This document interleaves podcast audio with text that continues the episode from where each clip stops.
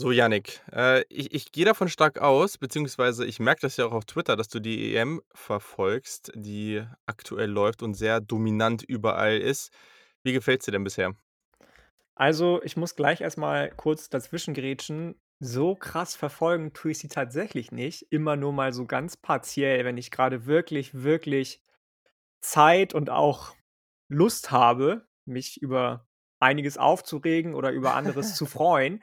Ähm, allgemein muss ich sagen, dass mir die Schiedsrichterleistungen sehr, sehr gut gefallen. Ähm, das sieht alles deutlich deutlich, ähm, organisierter und deutlich klarer mit den Linien aus, ähm, den die die Schiedsrichter fahren, als das manchmal in der Bundesliga oder im europäischen, ähm, Wettbewerbsfußball der Fall ist. Ähm, Deutschland, ja, gut, was soll man sagen dazu, ne? Also, das war jetzt einmal hopp, einmal top. Ich habe auch schon auf Twitter von jemandem gesagt bekommen er feiert's nicht so, dass Deutschland immer so klein gemacht wird. Habe ich in dem Moment gar nicht. Ich fand nur, dass die Spiele gegen Frankreich und Portugal sehr ähnlich angefangen haben.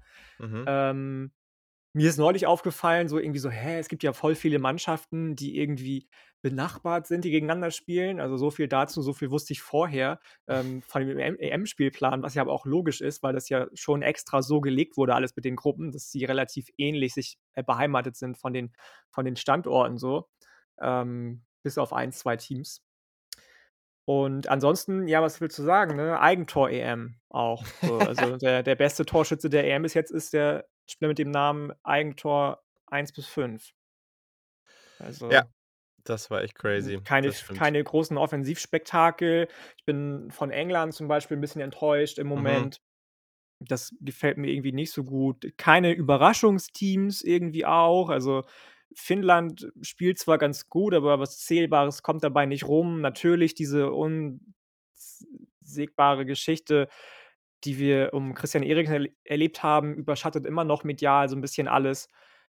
Bis jetzt, muss ich ganz ehrlich sagen, sind das so die Storys nebenbei, die am meisten meine Mhm. Aufmerksamkeit bekommen, wenn es dann weitergeht mit: Warum spielen die in Ungarn vor 55.000 Fans mit dem komischen, fast schon Reichsdiktator da, man ihn nennen möchte? Oder, ähm, warum warum ist die UEFA dagegen, dass Neuer mit Regenbogenbinde spielt? Ja. Obwohl sie vor einem Jahr noch geschrieben hat: „Uns ist alles andere weniger wichtig als Diversität und auch Gleichheit und Anerkennung für die LGQTB+ Community im im, äh, Sport und auch im Fußball. Deswegen unterstützen wir das.“ Also, ganz, ganz komisch. Es fängt mich einfach nicht dieses Jahr, muss ich sagen. Na gut, na gut. Ja, ähm, ich glaube, am Anfang war's bei mir schon auch echt echt crazy. Also, ich habe für meine Verhältnisse echt fast, äh, jedes Sp oder was heißt jedes Spiel, aber sehr viele Spiele geguckt, äh, grade in den letzten Tagen. Irgendwann merkt man dann, man kann das nicht, ähm, auf dem Niveau durchziehen, weil man hat auch noch andere Sachen zu tun. Zum Beispiel einen Podcast, eine Preview vorbereiten Unter und, anderem. äh genau, und, äh, dementsprechend aber trotzdem, ich finde es eigentlich ganz cool, macht schon Laune. Ähm, bin jetzt mal gespannt, wie's weitergeht. Das Spiel am Wochenende von Deutschland war ja jetzt mal wirklich ein Lichtblick. Heute Abend spielt dann auch noch Dänemark, ähm, die ich jetzt auch ganz unabhängig von Eriksen jetzt schon, äh, dann auch 'n bisschen intensiver verfolge. Auch Belgien, die ich ganz cool finde. Also, ähm, ja, ist doch eigentlich ganz cool und grade jetzt im Sommer, wo sonst nicht so viel los ist. Äh, man hätte jetzt auch noch was zur ELF fragen können hier zur European Football League, aber da muss ich gestehen, habe ich noch nicht eine einzige Sekunde von gesehen. Deswegen Ich auch auch nicht. Ähm, also, nix natürlich k muss man da vielleicht mal reingucken, der Fairness halber. Ich habe auch schon von vielen Leuten gehört, dass sie zum Beispiel vom Übertragungsniveau recht angetan, Ja, ja, ja. äh, gewesen sein sollen, auch wenn es teilweise Tonprobleme gab. Aber, ähm, bis jetzt habe ich da noch keine Zeit für gefunden. Okay, aber dann, äh, lass uns mal einsteigen. Wir sind hier schon wieder viel zu lange am Labern. Heute die ACC-Preview. Das wird richtig, richtig nice. Einige sehr spannende Dinge. Natürlich Clemson, ein hervorragendes Team, aber ich sage mal so, die Conference wurde in den letzten Jahren von den einen oder anderen öfter mal etwas schlecht gemacht und ich glaube, wir finden hier einige Argumente, warum das sich eventuell ändern könnte in den nächsten Monaten und Jahren. Also, mal schauen. Let's go.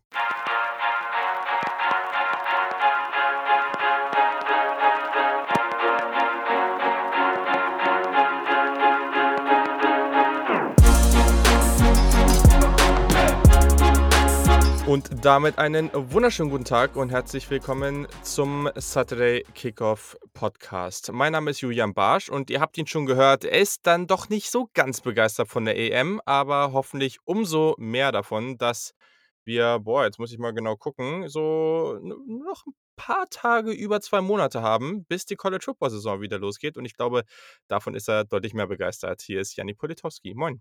Moin Leute, hi, hi Julian. Ich sag's dir, also College Football, gerade, ich habe ja schon ein paar Mal die letzten Tage geschrieben, die ACC flasht mich so ein bisschen im Moment. Also, ich bin Mhm, echt von der Conference an sich sehr angetan. Wir haben eben ja schon kurz angedeutet oder du in dem Fall, dass die Conference von einigen Leuten in den letzten Jahren immer so ein bisschen mhm. klein geredet wurde. Ich wir haben ja auch eine Frage dazu bekommen, ähm, die nachher noch beantwortet wird. Ich sehe da deutlich mehr Potenzial als in einigen anderen Power 5 Conferences im Moment. Na dann, das ist doch mal, äh, schon mal schon mal so ein guter kleiner Teaser, würde ich sagen, an der Stelle. Ganz, ganz wichtig, wir haben ja relativ viele Notre Dame-Fans in Deutschland. Notre Dame, ihr wisst alle, Independent, gehört also zu keiner Conference, haben aber im letzten Jahr in der ACC in diesem einen Jahr haben sie sich eine Conference gesucht, haben in der ACC gespielt und deswegen werden wir heute auch über die Fighting Irish sprechen, ganz am Anfang und danach wird es in die ACC gehen. Es wird ein bisschen getrennt voneinander sein, aber ich denke, das, äh, macht hier an der Stelle am meisten Sinn. Also, das, äh irgendwo irgendwo mussten wir sie unterbringen, weil nicht über Notre Dame zu sprechen, wäre ja auch irgendwie falsch gewesen. Erstmal, wenn euch das gefällt, was wir hier machen, äh, und das ist, äh, vom Aufwand her auch nicht wenig, dann würden wir uns sehr freuen, wenn ihr uns auf Twitter oder Instagram @SaturdayKick folgt. Ihr könnt natürlich auch SupporterInnen werden. Ich meine, ja, wir stecken hier eine Menge Zeit rein und, äh, das Ganze finanziert sich praktisch dadurch, dass ihr am Ende am Start seid. Wir haben auch schon eine ganze Menge dabei, aber wir freuen uns natürlich, wenn ihr uns im Endeffekt, äh, ja, den den Preis bestimmt ihr eigentlich. Es gibt Pakete von einem Kaffee im Monat bis ein bisschen mehr, also schaut da gerne mal rein. Findet ihr alle in den alles in den Shownotes und sonst könnt ihr uns über Social Media oder saturdaykick@gmail.com auch immer persönlich schreiben. Auch immer, wenn ihr Fragen habt, dann sind wir natürlich sofort am Start. So, dann noch eine kleine News. Das ist bisher nicht vorgekommen, aber es ist jetzt so. Nächste Woche bin ich tatsächlich im Urlaub.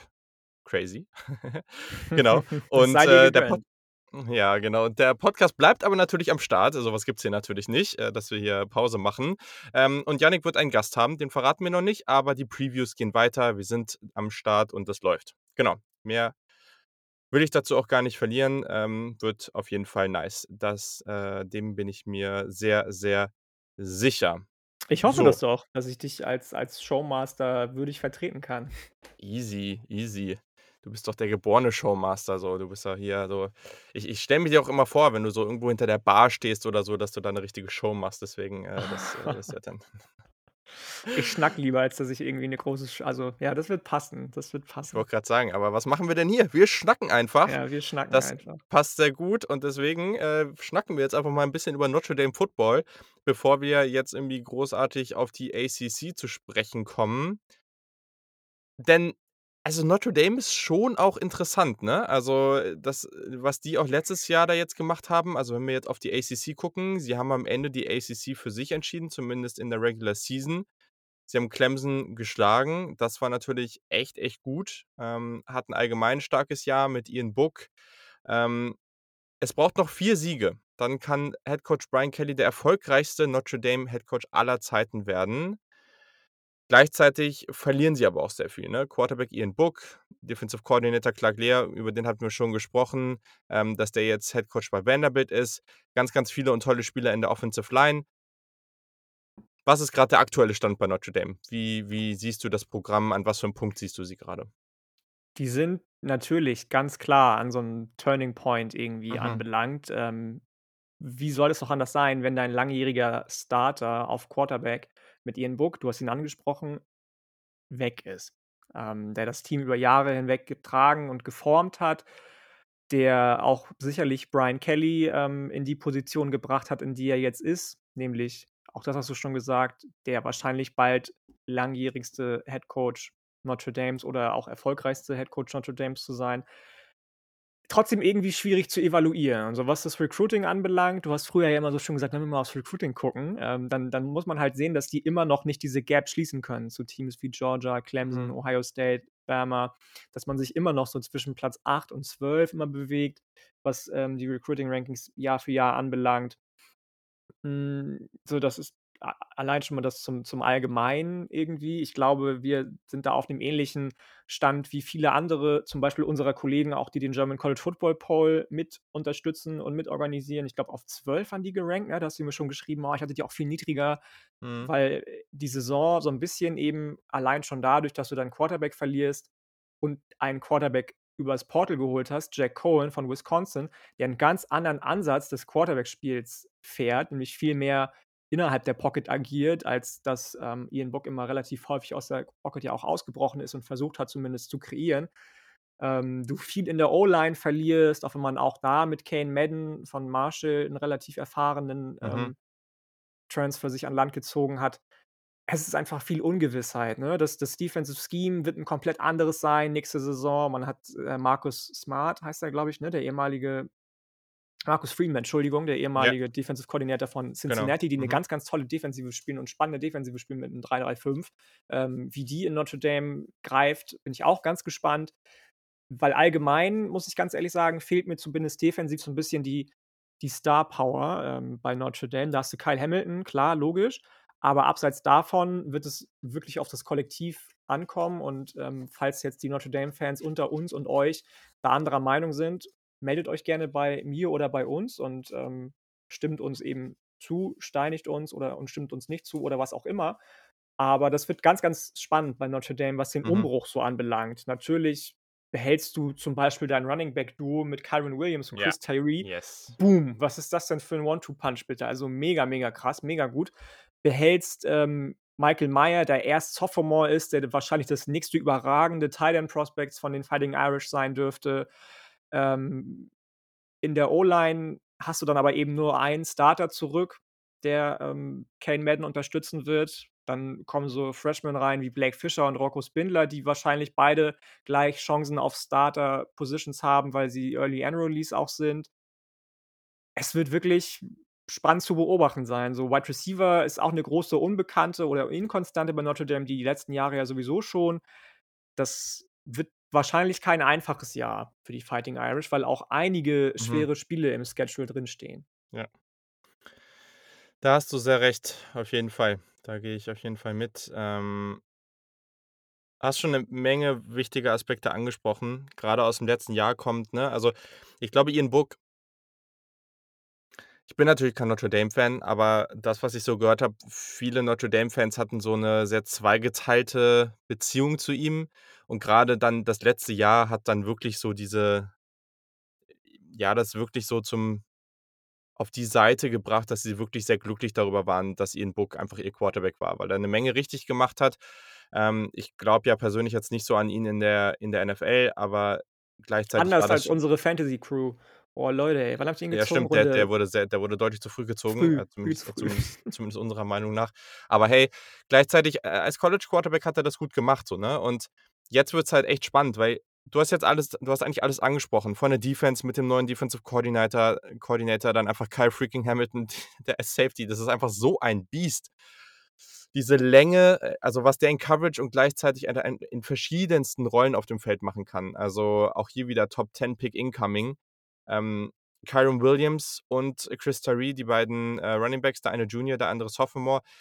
Was ich an denen so mag, das sind halt nicht diese Bruiser, das sind nicht diese überphysischen Running Backs, sondern eher diese schnellen, wendigen, die aber dann eben auch grade als Receiving Backs sehr, sehr spannend sind. Ich mag solche Typen Running Backs eh lieber und dann sie wollen jetzt wohl auch testen, wie sie, ähm, wenn sie beide gleichzeitig aufs Feld stellen. Und das finde ich extrem spannend, weil ich glaube, du kannst vielleicht auch beide oder halt nur einen von beiden auch öfter mal durchaus irgendwie kurz in Slot stellen oder so was. Das könnte helfen, ähm, weil grade bei den Receivern bin ich mir da noch nicht noch nicht so ganz sicher. Muss man jetzt einfach mal schauen. Ich glaube, Kevin Austin ist als ganz klar bester Wide Receiver sehr spannend, hat sich aber letztes Jahr zweimal den Fuß gebrochen. Das ist natürlich irgendwie keine keine perfekte Ausgangslage. Aber ich sage mal so wenn du einen guten Wide Receiver aus der Gruppe findest, dann mit Michael Mayer, dem Tight End, das ist auch einfach crazy, einfach 'n Biest. Also, so Biest, ein sch also, so Der gut. kam als als Freshman rein und irgendwie gefühlt sah der schon verrückt. aus wie John Cena. Also Ja, genau. So, und ich glaube dann, wenn du regelmäßig da aus'm Backfield dann mit dem Tight End und einem weiteren Wide Receiver 3 gute Waffen auf dem Feld hast, dann läuft das. Aber weiß es nicht. Also, äh, die Offensive Line, die wird wieder solide und gut sein, ne? Jerry Patterson, der wird ja auch auf Tackle vielleicht wechseln, ne, der Center. Ich weiß es halt nicht. Am Ende würde ich, glaube ich, der Quarterback zurückhalten. Ich würde es persönlich, auch wenn es vielleicht ein, zwei Spiele oder auch drei, vier Spiele ein bisschen dauern würde. Auch hier, ich würde es fast wieder cooler finden, wenn Tyler Buckner, der Freshman, gleich spielen würde, weil ich glaube, Jack Cohen, vielleicht bin ich da auch zu naiv, das kann sein. Also, das ist völlig fair, das Argument, ne? Aber Jack Cohen, ich glaube, der liefert dir so einen Floor, der okay ist und halt gefühlt kein Ceiling. Vielleicht überrascht er mich auch, keine Ahnung, aber ich sehe es persönlich nicht. Und mit Tyler Buckner, der der soll ja eh Packages bekommen, wenn ich es jetzt richtig gehört habe. Und wir werden ihn eh, ähm, als Starter oder nicht als Starter, aber teilweise auf dem Feld sehen.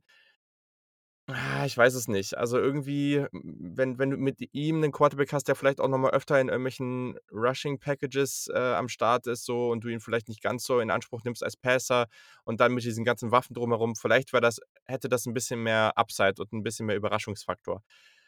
Du hast es angesprochen, man spielt in Woche 1 gegen Florida State, man hat Wisconsin, man hat Cincinnati, man hat Virginia Tech, man hat USC, North Carolina, Stanford. Ja, okay, das am Ende ist nicht mehr so schwer, aber es ist zumindest kein leichter Schedule, so. Also, du hast jetzt nicht diese absoluten Brecher da drin, aber alleine USC und North Carolina hintereinander, wenn's nicht gut läuft, sind das 2 Niederlagen, so. Und Ja. das ist schon nicht so ganz einfach.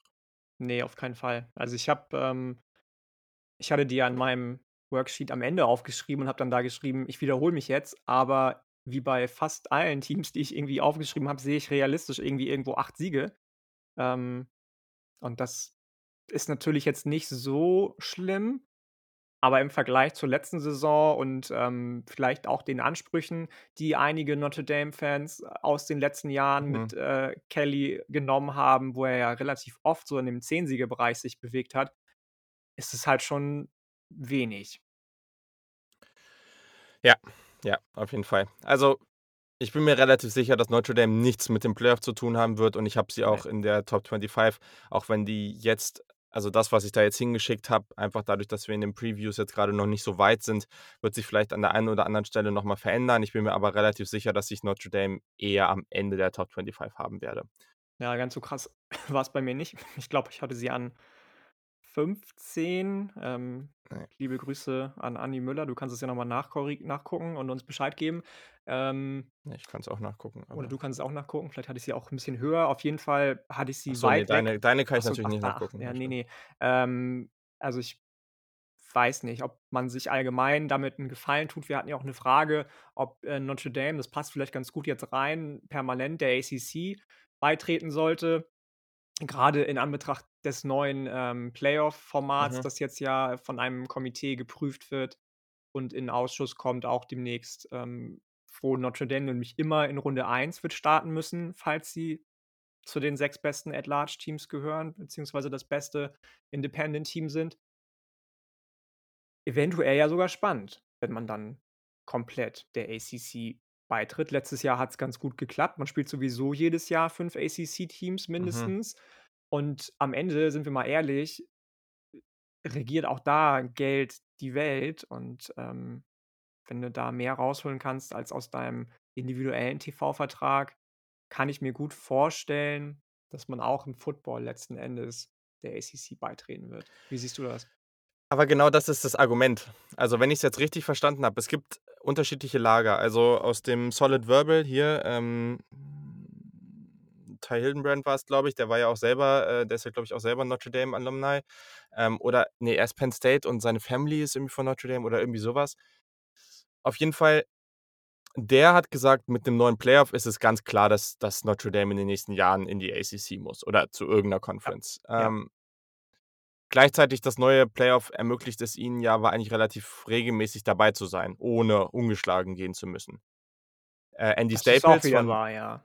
ja. Andy Staples von The Athletic hat gesagt, durch diese Möglichkeit jetzt wird es noch viel unmöglicher, dass, ähm dass Notre Dame in 'ne Conference geht, weil es einfach anscheinend so ist, also, hat er zumindest gesagt das finanziell überhaupt keinen Sinn machen würde, weil sie durch ihre persönlichen äh, durch ja, durch ihre eigenen ähm, durch ihre durch ihr eigenes TV-Network und diese ganzen Geschichten viel, viel mehr verdienen.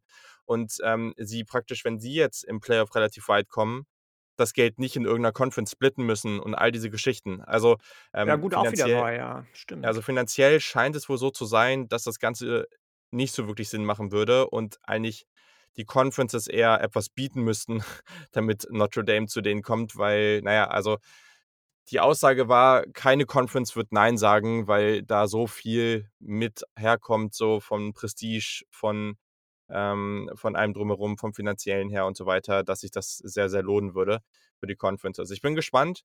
Irgendwie ist es für mich so 'n bisschen outdated so, also, jetzt mal ganz unabhängig von allem Finanziellen und so. Ich weiß, das ist auch in dieser DNA so 'n bisschen von diesem traditionellen Notre Dame-Ding, dass man äh, dass man unabhängig bleibt. Ich persönlich finde es 'n bisschen nervig, ähm, aber hey, äh, ja, eigentlich, äh, interessiert mich Notre Dame eh nicht so, deswegen können sie eigentlich auch machen, was sie wollen. Okay, cool. Ja, dann lass uns doch mal in die ACC starten. Hm eigentlich, äh, 'ne sehr, sehr interessante Conference, ähm, und wir werden am Ende da auch noch mal was zu sagen, aber ich glaube, viele unterschätzen dann doch, wie tief diese Conference, ähm, sein kann. Äh, wir haben jetzt letztes Jahr letztes Jahr wurden ja die Divisions aufgehoben. Ähm, auch das war noch mal ziemlich interessant. Ähm, deswegen, also, weiß ja, ich ich habe jetzt grad deswegen wollte ich jetzt grad mal gucken. Ich habe jetzt grade hier überhaupt nicht mehr im Überblick, wer in welcher, äh, Division da jetzt Das am hätten Ende sie mal ist. beibehalten sollen. Ich fand das ganz gut eigentlich. Äh, das ist ja eh Argument von vielen ähm, von vielen Leuten, auch aus den Medien, die sagen: „Geh pack die Divisions weg. Das ist so unnötig. Nehmt einfach am Ende die besten beiden Teams und die sollen da spielen.“ Also, in der Atla Atlantic Division haben wir natürlich Clemson, sonst haben wir noch Teams wie Louisville, wie Syracuse, wir Boston haben Florida College. State, ähm, genau, Boston College, NC State, Wake Forest. In der Coastal haben wir, ähm, Duke, wir haben Virginia, wir haben Georgia Tech, wir haben Pittsburgh, wir haben, ähm, Virginia, wir haben Miami und wir haben North Carolina. So, äh, ja. Wir fangen einfach mal an, wie immer. Und zwar schauen wir einfach mal auf die Teams, die um einen Conference-Titel mitspielen können oder sollten. Und ich glaube, da sind wir erst mal in der Atlantic Conference, oder? Ich Äh, gehe gehe davon aus, dass du erst über Clemson sprechen möchtest. Und, Weiß nicht, ob ich über die ähm sprechen möchte, aber wir müssen wohl. wir müssen wohl, uns bleibt nichts anderes übrig. Ich habe tatsächlich auch gar nicht so viel zu denen aufgeschrieben, weil das so 'n bisschen ist wie mit Trevor Lawrence in unserer Quarterback-Preview-Folge. Am Ende bleibst du bei denen hängen. So, und da gibt's auch irgendwie no matter what, das ist immer noch das talentierteste Team der Conference. Mhm. Sowohl der Division, in der sie spielen, auch als auch der Conference, in der sie spielen. Du hast, ähm, zwar auch wie Alabama, wie, ähm wie Ohio State 'nen neuen Quarterback mit DJ Uiagalelei, aber der hat letztes Jahr schon gezeigt in Ansätzen in sehr guten Ansätzen, wenn du mich fragst, dass er ein würdiger neuer Signal Caller für die Tigers sein kann und die Ära, die Deshaun Watson und Trevor Lawrence so 'n bisschen angefangen haben zu prägen jetzt, definitiv fortführen kann. Der bekommt 2 Top-Waffen zurück, Okay, warte, ganz kurz beim Quarterback bleibend. Ja. Five-Star-Quarterback. Man verliert jetzt den erfolgreichsten Quarterback der Programmgeschichte mit Trevor Ja, Lawrence. ja. Da jetzt einfach mal gleich die Frage, weil ich meine, DJ Uiagalelei, der war ja auch sehr, sehr hoch gerankt, ähm, letztes Jahr schon stark. Einfach mal so als Statement: Ist das der nächste Trevor Lawrence oder denkst du, da ist schon 'ne gewisse Diskrepanz, äh, zwischen den beiden? Also, ich meine, man muss das ja differenziert betrachten, allein schon, wenn es um den medialen Hype um einen Spieler geht. Mhm. So, natürlich hat DJ Uiagalelei, bevor er zu Clemson gekommen ist, nicht den krass medialen Hype schon gehabt, den meinetwegen Andrew Luck und dann Trevor Lawrence wieder hatten. Ähm, aber schon auch so, dass ich sagen würde: „Okay, der hat noch kein einziges Spiel gemacht für die. Wer ist Mhm. das eigentlich und, ähm, warum wird der so hoch gehandelt?“ Am Ende hast du gesehen, warum in den Spielen, in denen er Entschuldigung, gestartet ist. Natürlich muss er noch einiges verbessern in seinem Spiel. Das kann und muss jeder Quarterback wahrscheinlich, egal wie jung oder alt er ist und egal, ob der am College oder in der NFL spielt. Aber das habe ich ja eben schon gesagt, ich kann mir durchaus vorstellen, dass der so diese Deshaun Watson, Trevor Lawrence-Riege weiter und fortführt und, Mhm. ähm, dass aus dem 'n ganz klarer Modell-Quarterback wird. Also, guck dir den an. Das ich meine, wir haben das gesehen, was er getan hat, was er gespielt hat Ja, letzte ja. Saison, als Trevor Lawrence mit Covid-19 oder im Covid-19-Protokoll war. Ich fand das schon beeindruckend, muss ich sagen, so von 0 auf 137, ähm, in 2 Sekunden und das das war schon schon gut. Ich kann mir das gut vorstellen. Ja, hast schon recht. Also, es ist witzig, wenn man die beiden anguckt, würde man meinen, er ist der athletischere, aber ich glaube, vor allem von der Agilität ist Lawrence dann noch mal 'n gutes Stück besser. Ja. Aber also, er und solche Quarterbacks wie 'nen Bryce Young, ähm, mit Abstrichen vielleicht jemand wie CJ Stroud, aber ich glaube vor allem die beiden, das sind, glaube ich, auch die beiden Namen, jetzt Uiagalelei und Bryce Young, das sind so die beiden, warum viele sicherlich eher in die übernächste Draft gucken und denken: „Okay, da kommen die nächsten richtigen Bretter auf Quarterback“, so. Also, Absolut. auch wenn das natürlich wieder alles unglaublich unsicher ist und, äh, ne, jedes Jahr irgendwie 'n neuer Burrow aus'm, äh, von von oder 'n 'n äh, 'n Zach Wilson irgendwie aus'm Nichts kommt. Aber ich ich glaube, ich gehe mit mit dem, was du grad gesagt hast. Vielleicht ist es also, die die Garantie ah, was heißt Garantie gibt's eh nie, aber die Garantie für das Level von Trevor Lawrence hast du vielleicht nicht ganz, aber ich halte es auch echt nicht für ausgeschlossen, ähm, dass dass der dieses Level Na ja, erreicht, aber wenn ne? er wenn er also nur wenn er nur in Anführungsstrichen, und das ist jetzt 'n hartes Wort wenn er nur auf das Niveau von Deshaun Watson kommt, dann freuen sich 30 von 32 NFL-Teams. Ja, voll. Also Ja, und und da wird werden ja jetzt auch wahrscheinlich schon genug Leute anfangen zu argumentieren und sagen: „Okay, äh, vielleicht hat, ähm, Trevor Lawrence 'n bisschen länger ist vielleicht 'n bisschen mehr gestartet oder hat irgendwie 'n paar mehr Siege eingefahren“, weil das Team drumherum jetzt auch mittlerweile halt wahrscheinlich einfach oder nicht Ja, wahrscheinlich, es ist aber besser. das ist es halt, ne? Genau das. Das Genau, Team drumherum also war einfach besser, was Lawrence hat, als das, was Watson hatte. Und bitte Leute, Genau. jetzt nach der Folge kein Rant gegen Deshaun Watson. Wir wissen, dass das 'n Hund ist, wenn das alles stimmen sollte, was ihm so vorgeworfen wird. Aber die sportliche Qualität hatte und hat er ja nun mal. Jo, okay, ja, dann, äh, du wolltest grade, glaube ich, auf die Wide Receiver zu sprechen kommen und die sind auch sehr, sehr interessant. Äh, da hat man tatsächlich übrigens auch also, neben dem besten Rusher, äh, dann Trevor Lawrence, dann Etienne und man hat auch 2 der 3 produktivsten Wide Receiver des Teams verloren. Ich glaube, das wird aber nicht so 'n großes Problem sein, oder? Das ist das ist halt das Gleiche, ne? Jedes Jahr kommen gefühlt wieder neue hinterher. Ja, Du ja. hast irgendwie in den letzten Jahren so Leute wie Sammy Watkins verloren, die unfassbar erfolgreich waren. Du hast so Leute verloren wie, ähm, äh, äh, warte mal, wie hieß noch mal der von zwei aus 2020? Ist ja auch egal. Ähm, auf jeden Fall hast du jedes Jahr gute Tee Higgins, danke, gute Wide Receiver verloren und jedes Jahr sind neue produktive sehr produktive nachgekommen.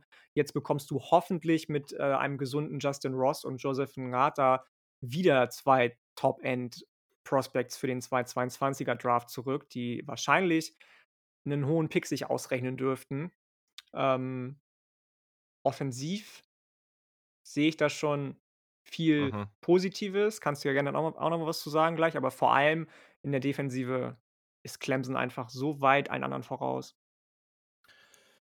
Ja, also, das, was crazy ist, ne? Also, ich habe das Gefühl, äh, verschiedene Unis haben auf verschie auf auf ihren Trademark-Positionen, so nenne ich's jetzt mal, so ihren typischen also, so 'n so 'n bestimmten Typ, auch so Das 'n ist 'n schöner Name Bodytype. dafür das ist guter gute Beschreibung. Finde ich gut.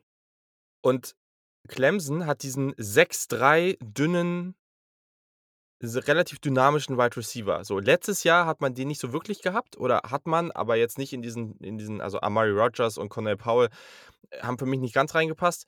Aber du hast jetzt mit Justin Ross wir müssen jetzt mal abwarten, was mit ihm passiert, ne? Der hatte diese Mhm. Verletzung an der Wirbelsäule, das, äh alles 'n bisschen unschön.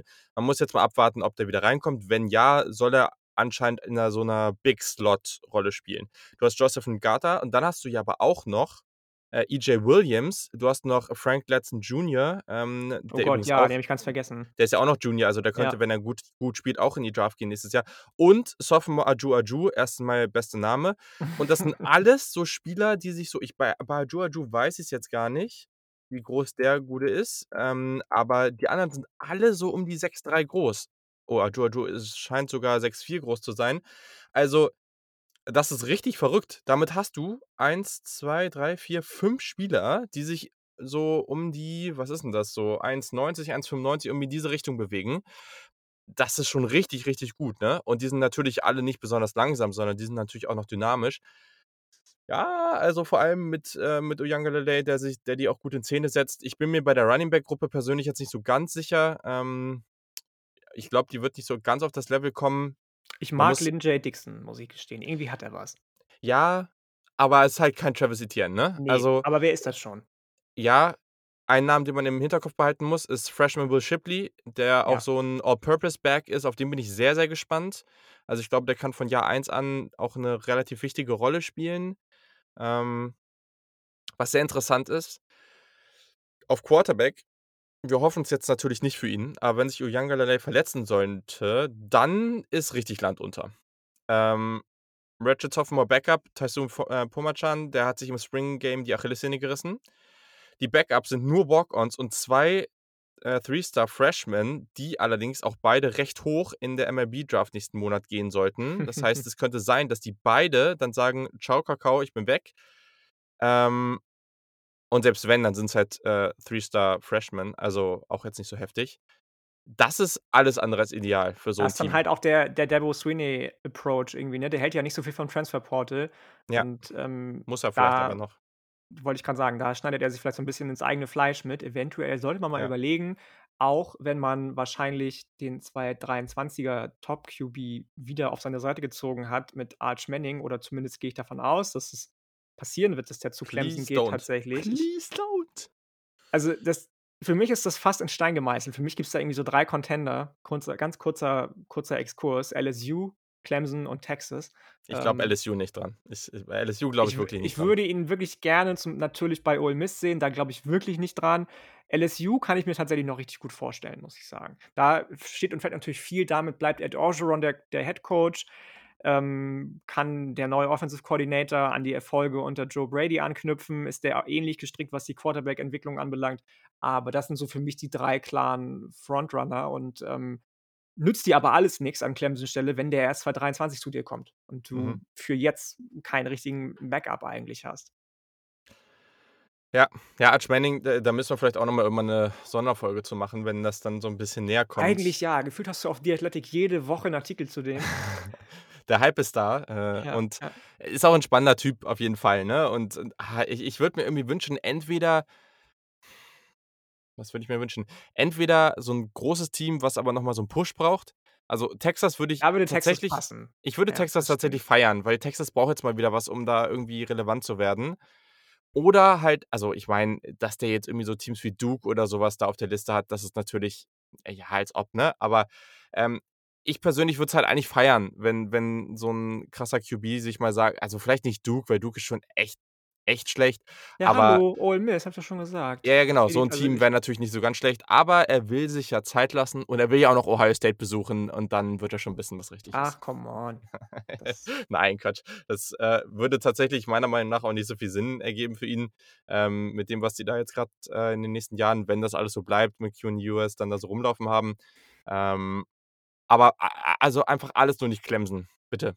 Ähm, dann dann soll er meinetwegen zu Alabama gehen, ist mir auch egal. Also, ich muss Also ganz ehrlich sagen, abgesehen von Dabo Swinney ist mir das also, ich ne, liebe Grüße an an an, äh, unseren lieben lieben Peter, ähm, ist mir Clemson fast und ich mache mich jetzt wahrscheinlich unbeliebt bei dir, aber so das das Liebste dieser ganzen Top-Teams. Also, Alabama habe ich einfach keine kann ich keine positive Neigung zu aufbauen irgendwie. Ohio State, habe ich ja schon mal gesagt, Big Ten catcht mich irgendwie einfach nicht und deswegen ist das da auch keine negative Meinung, um Gottes Willen. So das Team, mit dem ich am meisten anfangen kann, einfach so Oklahoma auch nicht, ist tatsächlich Clemson. Ich weiß gar nicht warum, ich kann's dir gar nicht sagen.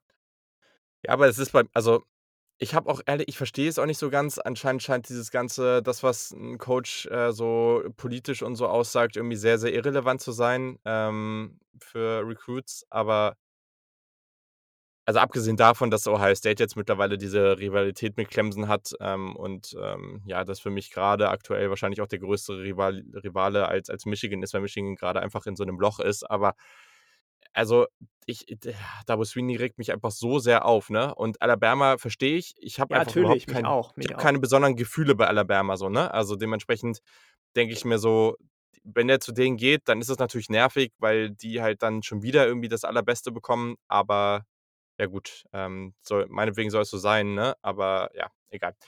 Wir gucken, äh, wir werden's sehen. Wird auch noch 'n bisschen dauern, aber genau, du wolltest vielleicht noch 'n bisschen was zur Defense sagen, weil da läuft bei Clemson natürlich auch einiges rum. Ich meine, alleine, wenn du dir anguckst, dass wir haben schon über ihn gesprochen, auf Cornerback zum Beispiel so Leute wie Andrew Booth Jr. rumlaufen und der Pass Rush einfach unfassbar elitär und überragend ist.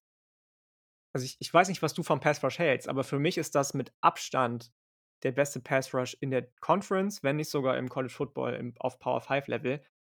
Ähm, dann Kommt im Group of Five Level kommt nicht wirklich was daran also, dann kannst du auch im gesamten College Football Das sagen. im gesamten College Football. Ähm, das ich wie gesagt, ich habe mir nicht so viel aufgeschrieben dazu, weil's für mich einfach so so undiskutierbar ist. Also, d alleine, wenn du dir die letztjährigen Recruits anguckst, die schon direkt so einen krassen Impact hatten und die aus 2020, die auch schon Impact hatten. Und dann Ja. auch noch so Leute rumlaufen wie, ähm, wie wie ist wie heißt der? Xavier Thomas zum Beispiel? Ähm, Oder ja, ja, aber der äh, der ist ja auch nur noch 2. Geige eigentlich. So, äh, danke und das das wollte ich nämlich grade sagen. Wenn dass der nur noch 2. Geige ist Dude, wovon reden wir dann? Ja. Also Ja. Ist fair. Also, Myles Murphy und Bryan Bresee, die beiden, Ja. äh, Sophomores beide, äh, das ist absolut absurd. Also, die sind so, so, so gut. Dazu Tyler Davis, der Defensive Tackle, KJ Henry auf der anderen Seite, die Linebacker. Ja, in der Secondary muss man mal gucken, ne? Ähm 88 % der Tackles kommen zurück, 92 % der Tackles for Loss, 97 % der Sacks und a 79 % der Ja. Interceptions. Also Ja. das ist Ja, das ich ist meine einfach nur abnormal. Darren Kendrick ist jetzt weg, der ist getransfert, aber nichtsdestotrotz, ne? Also, das Team ist sehr, sehr gut, ähm, und ich glaube, wir können jetzt auch aufhören, über sie zu reden, weil am Ende kann ich mir grade nicht so wirklich vorstellen, dass die wirklich gechallenged werden. Ähm, zumindest, ja, in 'nem Championship Game, in einem Spiel ist immer alles möglich, aber wenn wir zumindest auf die Atlantic Division gucken, äh, gibt's da 'ne ganz klare 1. Tier und das ist nur Clemson. Und was deswegen. Umso spannender in der Coastal. Sehr, sehr interessant. Ähm, gab ja auch in den letzten Jahren da immer wieder sehr unterschiedliche Champions in dieser Division. Welche Teams oder ich ich gehe jetzt mal davon aus, dass es mehrere Teams sind sind kommen denn für dich infrage, da, ähm, ja, die Coastal gewinnen zu können?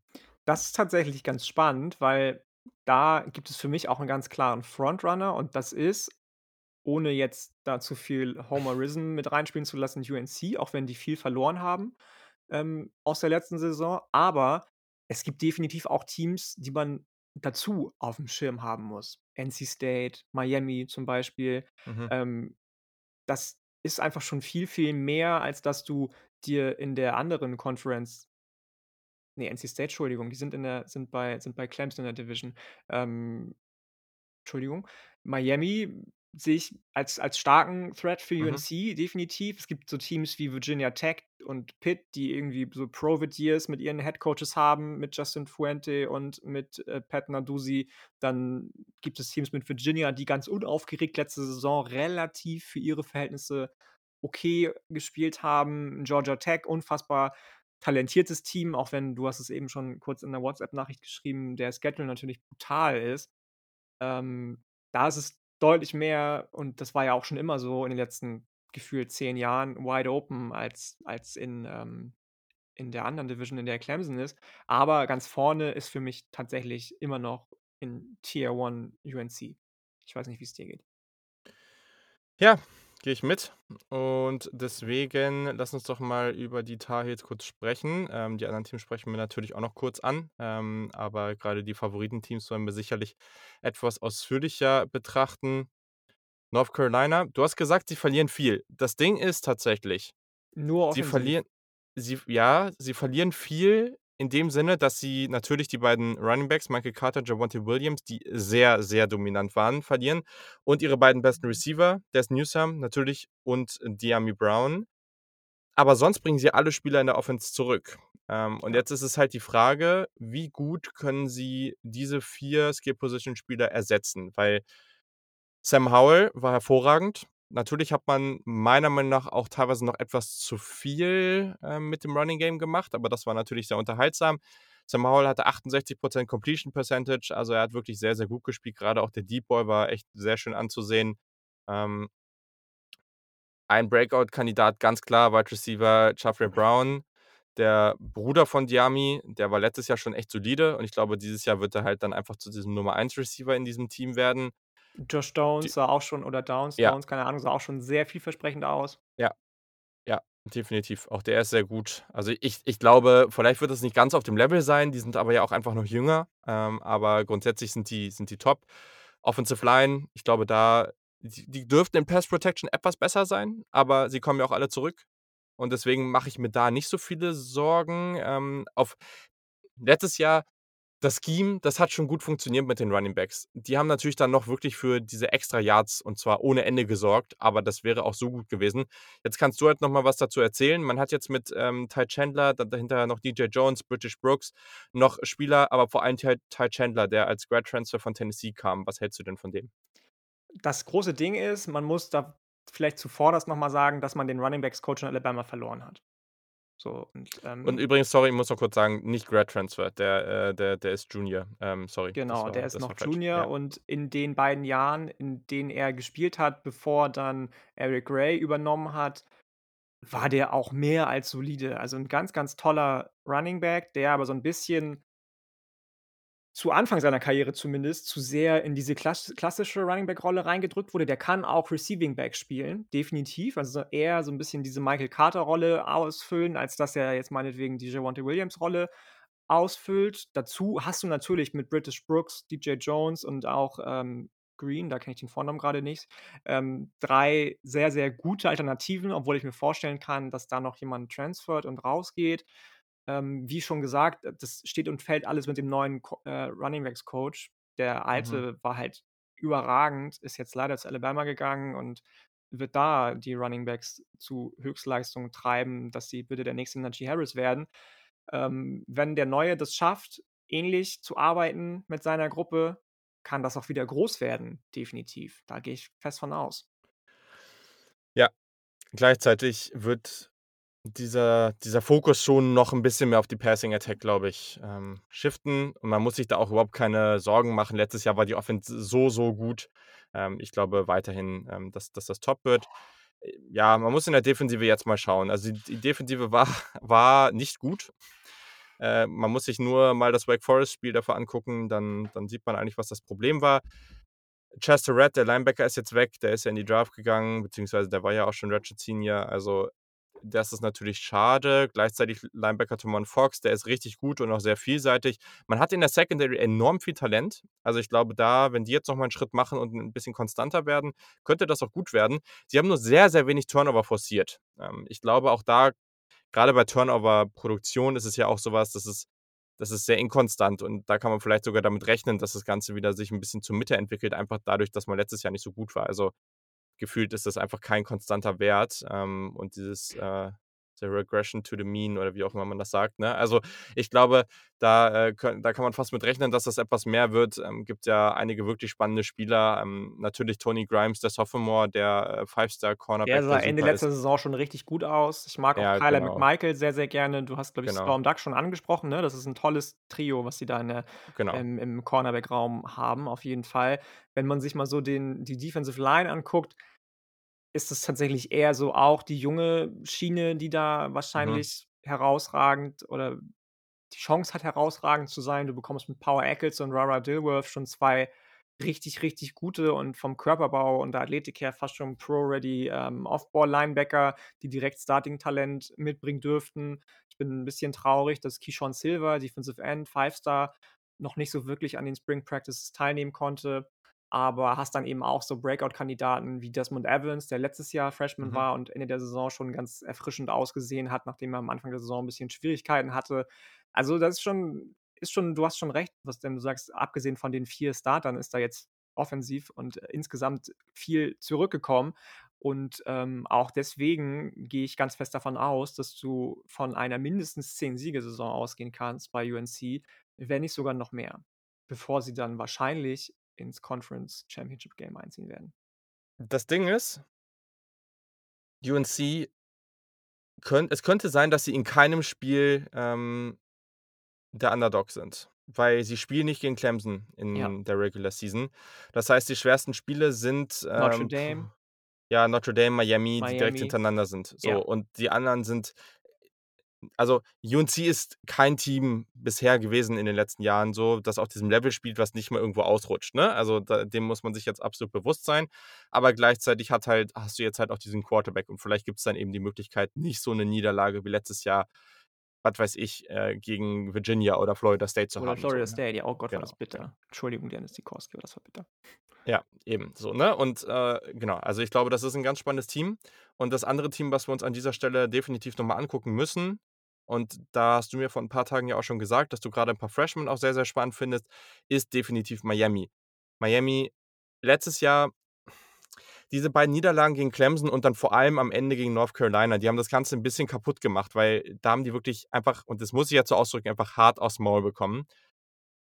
North Carolina, das war dieses 62:26. Da haben die in der Rush Defense einfach, ähm, weiß ich nicht, äh, ja, haben die mal 'n bisschen Pause gemacht oder so. Also, das war wirklich absurd, was da passiert ist. Sie hatten aber sonst eigentlich 'n relativ gutes Jahr, äh, und das war eigentlich relativ erfolgreich.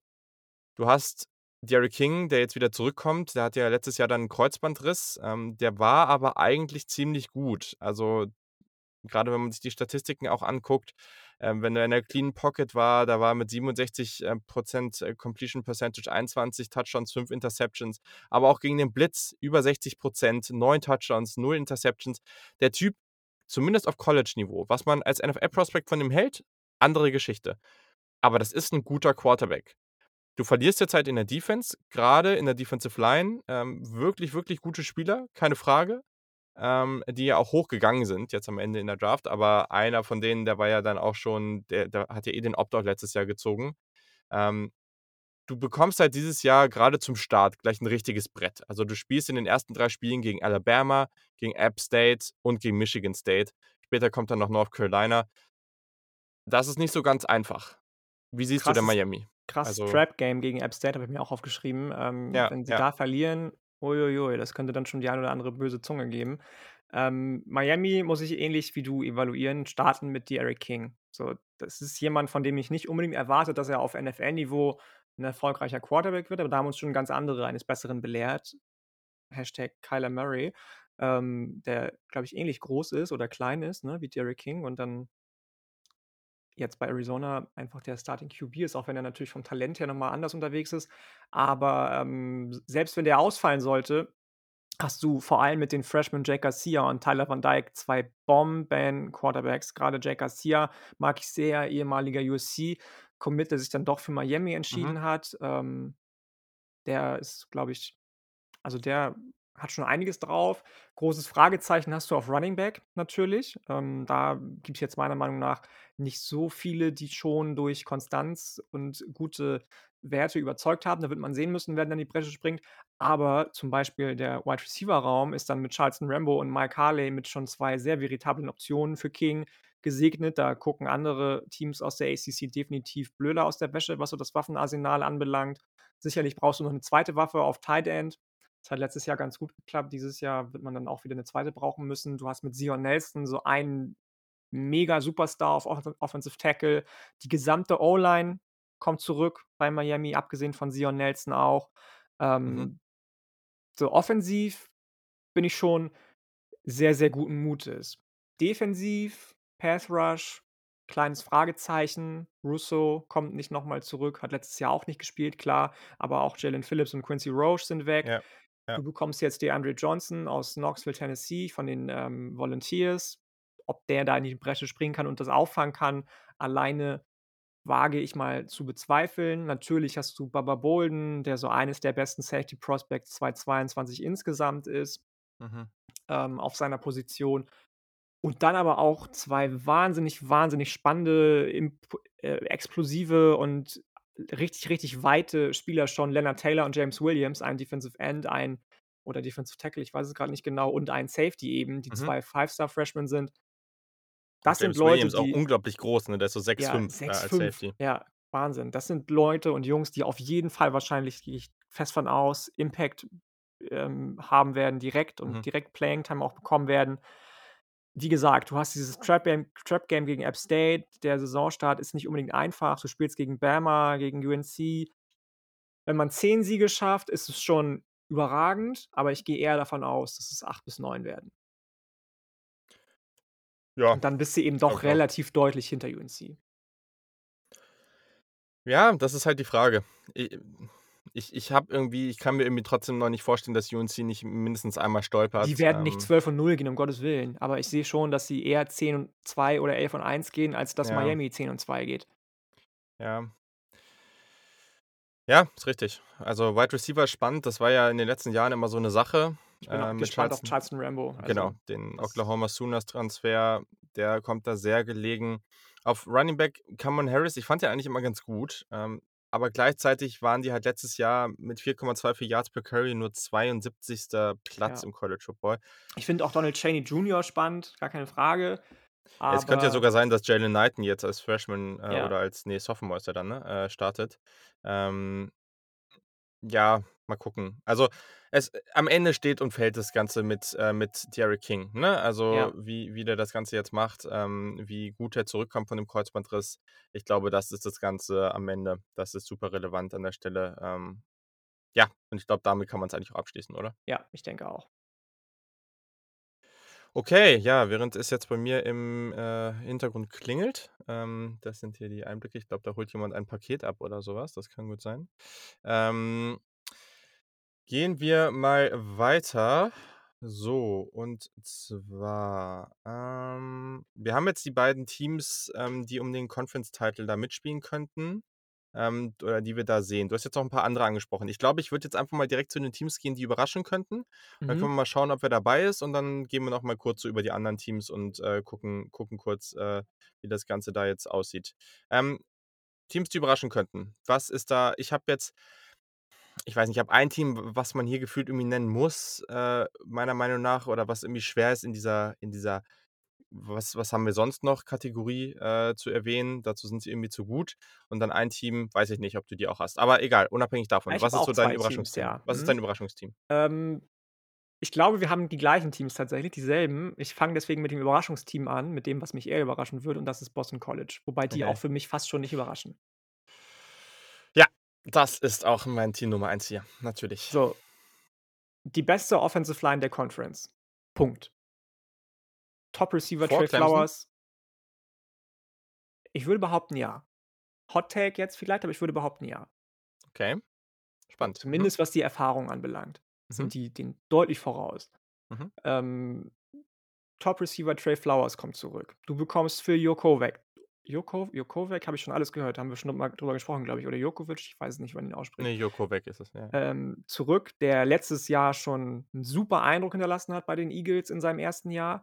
Ähm, du bekommst mit Alex Sinkfield, ehemals West Virginia Running Back, der gegen Leddie Brown nicht wirklich 'n Stich gesehen hat, einen Running Back, der möglicherweise direkt der Nachfolger von David Bailey wird und den auch vielleicht sogar outperformen wird. Natürlich hast du in den Bereichen so D-Line, Linebacker 'n kleines Vakuum, aber weil die wichtigsten Positionen für jemanden wie Jeff Hafley so gut besetzt sind Mhm. sehe ich schon, dass die, wie gesagt, wenn sie überraschen also, ob sie überhaupt überraschen, weiß ich nicht. Ob überhaupt irgendjemanden überrascht, dass nach dem 1. Jahr das Boston College so gut ist, weil ich auch viel Mhm. gelesen habe, dass Leute schon sehr überzeugt sind davon, was Jeff Hafley allgemein im Boston College macht und dass sie die auf 'nem sehr, sehr guten Weg sehen. Ähm, also, ich glaube schon, dass mit denen zu rechnen ist. So 7, 8 Siege. Natürlich hast du Mitte des Jahres so 'ne Sp 3-Spiele-Stretch, wo du gegen Clemson, NC State und Missouri spielst, die nicht einfach ist, aber 7 bis 8 Siege sehe ich schon als definitiv sehr realistisch. Also, Phil Jokovic, der ist ja von Notre Dame als Transfer gekommen. Und boy, wäre Notre Dame happy, den jetzt zu haben. Oh Gott, ja. Also, ich muss Aber auch das halt sagen auch immer nicht riechen, ne? Also, ich meine Ja, natürlich, klar. Ist so. Klar. Also, ich bin ne und jetzt nicht nur, weil der bei Ohio State war, aber dadurch hatte ich habe ich den natürlich etwas intensiver verfolgt. Ich bin schon auch 'n Believer in Jeff Hafley, so. Also, ähm, Phil Jokovic, super Quarterback. Ähm, ich glaube, das ist jemand, der könnte, wenn der jetzt 'n gutes Jahr hat, sich zu so 'nem relativ hohen Draft-Pick entwickeln. Guter Arm, relativ mobil. Ähm, Die Wide Receiver Gruppe hast du angesprochen. Zay Flowers, das ist einer der besten Wide Receiver der ACC. Super shifty, super Richtungswechsel, sehr vielseitig unterwegs. Ich mag Ratchet Jr. Jalen Gill sehr, sehr gerne. Ja, einer, mal wieder einer dieser Ohio State Wide Receiver, die ich, ähm, bei denen ich mir gewünscht hätte, dass sie da bleiben. Mhm. Da, der, der war ja auch aus der Nähe von Columbus da und so. Also, äh, ja, wäre wär cool gewesen, sagen wir es mal so, aber dafür hat er jetzt eben eben 'ne relativ große Rolle oder wird er jetzt eine relativ große Rolle haben. Davon gehe ich jetzt mal aus. Ich finde das Team super spannend. Ich glaube, da da wird einiges auf uns zukommen. Ähm, und wenn man jetzt auch mal auf den Schedule guckt, das also, ich halte das jetzt nicht für so unrealistisch, dass die ne nach den ersten vier Spielen gegen Colgate, UMass, Temple und Missouri ungeschlagen reingehen gegen Clemson, so. Und, ähm, auch der restliche Schedule, ja, keine Ahnung, es geht, aber so Teams wie Virginia Tech hast du eben zu Hause, dann die einfacheren Gegner wie Syracuse oder Georgia Tech hast du auswärts. Ja, weiß ich nicht. Du musst nicht nach Florida, äh, du musst nicht zu Florida State, auch die hast du zu Hause. Ich glaube, da könnte einiges, ähm, wenn es gut läuft und der Quarterback und die Offense irgendwie eine gute, weitere gute Entwicklung machen. Du hast viel Erfahrung auf Cornerback und Safety, auch eine gute Tiefe. Keine Frage, ne? Also gerade defensiv, glaube ich, werden die auch einiges abgeben, aber ich glaube, mit dem guten Quarterback, das, das sollte schon reichen. Ja, bin ich auch bin ich bei dir. Also, das kann schon in die richtige Richtung gehen bei Boston College. Ist früher nicht so das Team gewesen, das dem ich jetzt irgendwie hinterhergecheert habe, muss ich ganz ehrlich sagen. Die haben mir irgendwie nie viel gegeben, obwohl da zwei ganz, ganz tolle Spieler von Teams aus der NFL, die ich ja verfolge, ähm, herkommen mit Luke Kuechly und Justin Simmons. Ähm das ist auf jeden Fall 'n Team, das du das du auf der Rechnung haben musst. Gehe ich ganz Ja. fest von aus. Und das andere Team, was ich jetzt hier noch stehen habe, das ist North Carolina State, NC State Ja, dann haben wir kurz. dieselben Teams, ja. Die bekommen sehr, sehr, sehr viele Starter zurück. Ähm, und 18. es ja, und es ist nicht so ganz unrealistisch, dass die am Ende vielleicht ich muss jetzt noch mal auf den Schedule gucken aber es ist nicht so unrealistisch, dass die am Ende so auch an den 10 Siegen kratzen. Da muss man jetzt mal abwarten so. Also, Clemson wird natürlich schwierig, Miami wird schwierig, UNC wird schwierig, so. Und da musst du halt gucken. Dieses Duell in der Mitte der Saison, Oktober 16, ähm, gegen Boston College, das ist halt natürlich für die beiden aus der aus der gleichen Division auch, so in 'nem Kampf zum Beispiel um Platz 2, sehr, sehr relevant. Ähm, ich finde also genau, 18 Starter hast du gesagt. Dave Doeren, der Head Coach, der fliegt so 'n bisschen unter dem Radar. Der geht in sein 9. Jahr, hat grade 'ne Vertragsverlängerung bis 2025 bekommen. Die haben in den letzten 6 oder 6 der letzten 7 Jahre 'nen Winning Record gehabt. In die haben 8 oder mehr Siege in 3 der letzten 4 Jahre gehabt und die sind in den letzten 3 Jahren nach Siegen das drittbeste Team der ACC hinter Clemson und Miami. Das also, ich bin mir relativ sicher, dass die meisten das so nicht aufm Schirm hatten und starten tut das Ganze auf der einen Seite natürlich mit dem Quarterback Devin Leary, der jetzt nach seiner Verletzung zurück ist. Der hatte letztes Jahr einmal Probleme mit Corona, dann Verletzungen, einfach 'n schlechtes Jahr. Und dann da war also, ich hatte mit dem schon fast in der Draft gerechnet, aber man man muss mal gucken, wie er sich entwickelt. Senior Wide Receiver Emeka Emezie, sehr, sehr spannender Typ, hat mindestens eine Reception in 32 aufeinanderfolgenden Spielen aktuell, also 'n wirklich krassen Lauf da. Und das ist 'n wirklich guter College Wide Re Wide Receiver, eher so 'n Possession Receiver, aber ja, der bringt dir da 'ne Menge so. Und, ähm, hast auch 'n gutes Running Back Duo. Du hast, äh, mit Linebacker Peyton Peyton Wilson auch 'n hervorragenden Spieler da ähm, da in deiner Defense, viertbester oder hat die viertmeisten Tackles im College Football, 11,5 Tackle for Loss, 2 Interceptions, allgemein 'ne gute Linebackergruppe. Du bekommst 'ne relativ gute Secondary zurück, müssen zwar noch mehr Tur Turnover forcieren, aber das ist nicht so ganz schlecht. Ich glaube, man muss jetzt vor allem in der, na ja, Interior Defensive Line gucken, dass da nicht 'n zu großes Loch entsteht, dadurch, dass, ähm, All-ACC Defensive Tackle Alan McNeil jetzt weg ist. Mhm, mhm, wird wird man sehen. Also, das ist natürlich 'ne große Frage, aber du hast schon viele Leute angesprochen, die einfach immer noch da sind und die auch letztes Jahr ihren Teil zum Erfolg beigetragen haben. Grade Peyton Wilson finde ich sehr, sehr spannend. Das ist ja der höchste Recruit, den Doeren in seiner Ära bei NC State jemals gesigned hat. Und ich kann mir vorstellen, dass das einer der ersten Linebacker ist, der Mhm. 2022 im Draft vom Bo vom Board, ähm, gehen wird. Du hast jetzt 'ne Recruiting Class, die richtig, richtig gut tatsächlich auch gewesen ist. Ähm, du hast mit Aaron McLaughlin zum Beispiel 'n Quarterback rangeholt, der bei ganz anderen Teams als NC State aufm Radar Mhm. gewesen ist. Ich weiß nicht, ob du Ikem Ekwonu schon angesprochen hast, den Offensive Tackle. Ne. der auch zurückkommt und der auch einer der ersten Offensive Tackle, die vom Board gehen werden vom äh, sein sollte, zwei ein 2022. Das ist schon viel Schönes, was da was da rumläuft bei NC State auf jeden Fall. Das ist 'n Team, mit dem ich so am Anfang meiner College-Football-Zeit 'n paar Berührungspunkte hatte, weil ich so ähm, da fand ich hier wie hieß er noch, der der Quarterback, ähm, der dann zu den Denver Broncos gegangen ist? Brett Rypien, glaube ich, Mhm. ne? Ganz ne, oder war der bei bei Boise? Ne. Ja, doch, Rypien war irgendwie Group of Five. Ja, wie hieß er noch mal? Ich weiß es grad nicht. Fi äh, Finlay. Bra ähm Ryan Finlay. Ja, Ryan ja, ja, ja, Finlay. natürlich, logisch, So, ja, sein Bruder ist ja auch Der jetzt Bruder ist Ben jetzt auch da, Finlay genau. Mhm. im im Quarterback-Raum und, ähm, deswegen verfolge ich die sowieso so 'n bisschen, natürlich, weil sie auch Rivale von UNC sind. Aber das ist auf jeden Fall 'n Team, was wahrscheinlich ähnlich wie Boston College keinen mehr überrascht, wenn sie wirklich gut sind, aber am Ende dann doch, weil das so 'ne weil die so 'n graues graue Maus ähm, Mantel Mhm. irgendwie umhaben und ich kann mir gut vorstellen, wie du schon gesagt hast, dass die auch an den 10 Siegen kratzen. 8, 9 Siege, absolut drin für NC State. Okay, dann lass uns mal weitergehen. Wir müssen noch 'n paar Teams auf jeden Fall erwähnen. Hm werden jetzt hier nicht alle erwähnen, die anderen vielleicht noch mal kurz mit 1, 2 Sätzen dann am Ende, wenn wir das Ranking machen. Aber ja, wir müssen natürlich über Florida State sprechen, denn Florida State an sich natürlich 'n großes Programm, so. Ja. An sich, ja. Also sich. also, Das letztes Jahr war das trifft es. natürlich schon wieder nicht so unglaublich beeindruckend. Man verliert erst mal schön gegen Georgia Tech, danach lässt man sich von Miami so richtig versohlen. Ähm, das war 'n schwieriges Jahr 1 für Head Coach Mike Norvell. Die haben sich jetzt sehr viel im Transfer Portal bedient. Aktuell läuft da aber halt echt niemand rum, bei dem ich mir denke: „Boah, das ist jetzt richtig krass, was das für 'n Spieler ist.“ Also, das habe ich einfach nicht. Ich glaube, die Offensive Line wird besser. Man hat halt seit 2017 4 verschiedene Offensive Line Coaches gehabt und ich glaube, das wird dieses Jahr einfach 'n bisschen konstanter. Du hast mit Georgia Transfer Jermaine Johnson jemand, der letztes Jahr 5 Sacks hatte, kennt man auch aus 'ner aus einer der Last Chance U Staffeln auf Das Netflix. ganze Team hatte nur 10 letztes Jahr. Ja. Ich meine, come on. Was ist Das ist das bitte? schon nicht gut. Ich glaube ja, ich glaube, die Tiefe in der Secondary ist ganz okay. D die große Frage auch hier natürlich wieder Quarterback, weil hier hast du du hast Jordan Travis, der letztes Jahr relativ viel gestartet ist. Guter Runner, als Passer, ja. Und dann hast du natürlich den Namen schlechthin, McKenzie Milton, der nach seiner brutalen Verletzung lange Pause machen musste, von UCF zu Florida State gewechselt ist. Wenn, und das ist ein riesengroßes Wenn, er fit ist, könnte der die beste Option sein.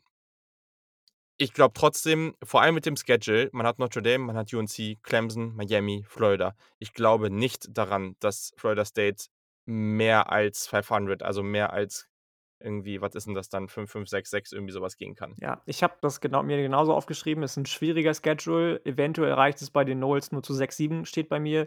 Vor allem die letzten 5 Spiele sind natürlich brutal in ihrer Aneinanderreihung. Ähm, und dann hast du eben, wie du auch schon gesagt hast, diese Unwägbarkeit auf auf Quarterback mit McKenzie Milton, der so einer der spannendsten Spieler der Conference sein kann, aber er muss eben auch fit sein. So, wenn er fit ist, bekommt er die komplette O-Line der Noles aus 2020 zurück und das ist natürlich schon mal für so 'n Quarterback, der so verletzungsgeplagt ist, 'ne gewisse Sicherheit, die ihm Mhm. gegeben wird. Du hast mit DJ Williams 'n Auburn-Transfer, 'n wahnsinnig spannenden Running Back, den du dir rangeholt hast, aber eben die große Frage im Wide Receiver Room auch. Wenn da so die veritable veritabelste Option 'n Freshman ist in Malik McClain, meiner Meinung nach, dann ist das schon fast 'n Armutszeugnis, möchte ich sagen. Du hast den Pass Rush schon angesprochen und wie gesagt, der Schedule ist einfach brutal. Ich bin gespannt, wie Mike Norvell das Team hinter sich zurückbekommt. Also, Anfang letzter Saison gab's ja so 'n paar Querelen, als die Black Lives Matter Bewegung Mhm. angefangen hat, ähm, wichtig zu werden, wo er so 'n paar Aussagen getätigt haben soll oder eben nicht, die unklar waren oder unwahr waren seinen Spielern gegenüber. Deswegen, ähm, frage ich mich, auch wenn das Recruiting für 2022 natürlich mega gut aussieht und er so anscheinend die Leute auf seine Seite ziehen kann. Man hat, glaube glaube ich, jetzt schon 2 Five Stars für 2022, ähm, Mhm. committed. Dann also, wie gesagt, wenn der so seinen Kram geregelt bekommt, glaube ich schon daran, dass die so in mittelfristiger Zukunft, lass es meinetwegen so 3, 4 Jahren sein, wieder irgendwie relevant werden können, aber das ist einfach noch zu früh, glaube ich. Das ist einfach noch zu früh. Ein Team, was ich hier auf jeden Fall noch ansprechen will und danach würde ich, glaube ich, einfach weitergehen und die anderen können wir dann am Ende noch mal so kurz ansprechen, ist auf jeden Fall Wake Forest. Auch 'n Team viele, die jetzt vielleicht nicht so drin sind im College Football, werden sich denken: „Jo, was ist das jetzt eigentlich?“ Mhm. Ähm, aber die waren so 'n bisschen der andere Kandidat noch, die ich mir überlegt hatte, als Überraschungsteam mit reinzunehmen. 20 Starter, 11 in der Offense sind zurück. Sie haben 9 Super Seniors, hatten wir schon mal angesprochen, die, die letztes Jahr schon Senior waren und jetzt noch ein Jahr Eligibility bekommen haben wegen diesem Corona-Jahr letztes Jahr. 16 Spieler, die im 4. Jahr sind. Also, die sind richtig erfahren. Die haben letztes Jahr 36 Punkte im Schnitt aufgelegt, also die Offense war richtig gut. Und, ähm, dann hast du eben Quarterback Sam Hartman, der auch richtig spannend ist. Also, der hat 'n, äh, Programm oder 'n Unirekord aufgestellt, 258 Pässe hintereinander ohne eine Interception. Also, vor dem Bowl-Game, was dann leider 'n bisschen doof gelaufen ist, hat er ein hat er tatsächlich nur eine einzige Interception und macht sehr wenig Fehler. Mit dieser Erfahrung und all dem, was du da hast, plus den Quarterback, ich glaube, Wake Forest könnte relativ spannend werden. Ja, sehe ich auch so. Und der Wide Receiver Room ist auch mega Mhm, spannend. Also, mhm. hast mindestens 2 Receiver, die auf sehr, sehr hohem Niveau sich bewegen. Das Auch sehr jung teilweise auch noch, sehr jung also teilweise noch, genau. Ist definitiv 'n Team wir haben letztes Jahr, glaube ich, schon mal oder letzte Saison, Entschuldigung, über sie schon mal gesprochen und haben von Sam Hartman auch gesagt, dass er so 'n bisschen der Sam Howell light ist. Allein Mhm. was das Aussehen anbelangt, aber auch was die Spielweise anbelangt. Ähm, die ähneln sich irgendwie sehr. Hm, kann spannend werden, ja. Kann sehr, sehr spannend werden. Es vor allem, was auch interessant ist, du kannst halt durch die ersten also, die 1. Hälfte der Saison sieht relativ entspannt aus. Es kann sein, dass die da irgendwie, was weiß ich, 6-1, 7-1 oder was weiß ich, mit 1, 2 Niederlagen dastehen. Du stehst die letzten 4 Spiele, da musst du dich dann noch mal richtig beweisen, so. Und vielleicht hast du dich dann eingespielt. Die letzten 4 Spiele sind, ne, gegen North Carolina, NC State, Clemson und Boston College. Also, das ist dann noch mal richtig hart, aber da kannst du dich dann halt beweisen, da kann sich Das Sam können Hartman aber halt auch beweisen. legit 4 Niederlagen am Stück sein, so, und dann kannst du dir die Logisch. ganze tolle Saison, die du gespielt hast, wahrscheinlich bis dahin wieder sonst wohin stecken.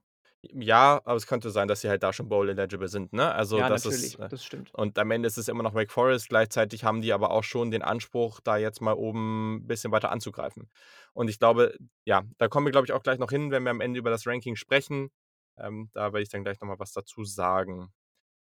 So, wenn du jetzt 'n paar Draft Prospects nennen würdest, äh, aus der Conference. Äh, wir haben schon viele angesprochen, aber ja, also, ich weiß nicht, ob die Conference so loaded ist, wenn wir jetzt äh, klar, Clemson, aber sonst drumherum, aber da sind ja schon 'n paar spannende dabei.